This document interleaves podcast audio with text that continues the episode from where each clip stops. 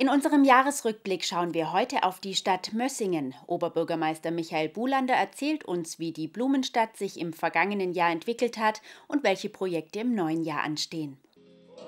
Die goldenen Zwanziger sollten es werden. So lautete das Jahresmotto der Stadt Mössingen zu Beginn des Jahres.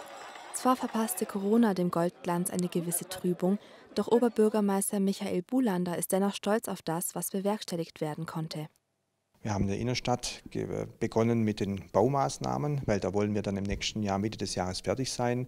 Wir haben auch unser Quenstedt-Gymnasium saniert. Das war dann für uns dann wieder eher ein Vorteil, dass die Schülerinnen und Schüler dann nicht in der Schule waren, konnten wir die Baumaßnahmen vorziehen, hatten die Sanierungsmaßnahmen dann auch einfacher äh, durchzuführen.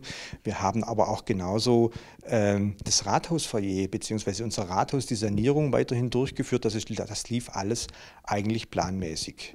Nicht planmäßig lief allerdings der kulturelle Bereich, bedauert Bulander. Der traditionelle Rosenmarkt fiel leider aus. Er gehört zu den größten Rosenmärkten in Süddeutschland und lockt normalerweise zahlreiche Besucherinnen und Besucher an. Aber wir haben auch Projekte durchgeführt im kulturellen Bereich, äh, die wir auf der Agenda hatten, beispielsweise unseren Kulturherbst. Unser Kulturherbst haben wir in diesem Jahr länger gemacht als sonst. Wir hatten sonst drei Wochen Kulturherbst. Wir haben es verdoppelt, haben sechs Wochen Kulturherbst gemacht und haben, konnten das mit dem Theater Lindenhof unter Corona-Bedingungen dann auch sehr gut durchführen. Auch im Pausergebäude konnte im September eine besondere Ausstellung stattfinden.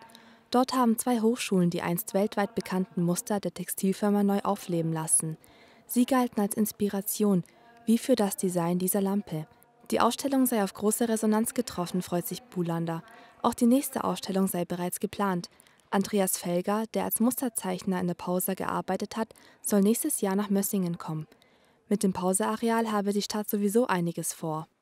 Verwaltungsgebäude soll in erster Linie Wohnen, zu zwei Drittel soll hier Wohnen entstehen mit einem privaten äh, Partner, mit dem wir hier zusammenarbeiten und wir wollen dort auch äh, Räumlichkeiten für die für die Stadt äh, schaffen, für unseren Museumsbereich, für unseren äh, äh, Tourismusbereich. Wir wollten, so stellen wir uns momentan das vor, das Kesselhaus auch als kulturellen Ort, als Veranstaltungsraum herrichten.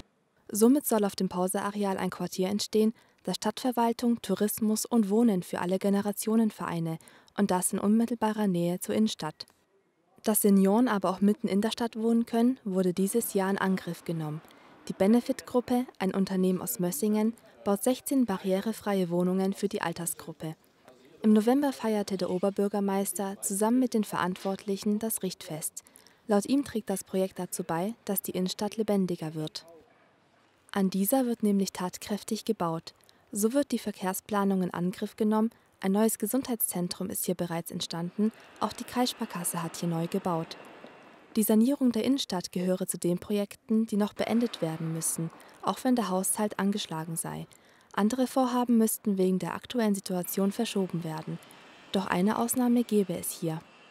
Äh, wir haben ein Projekt, das die Weiterentwicklung des Mühlegärtle wo wir die Steinlach erlebbar machen, ein sehr emotionales Projekt, wo auch die Bürgerinnen und Bürger im Stadtentwicklungsprozess 2030 gefordert haben.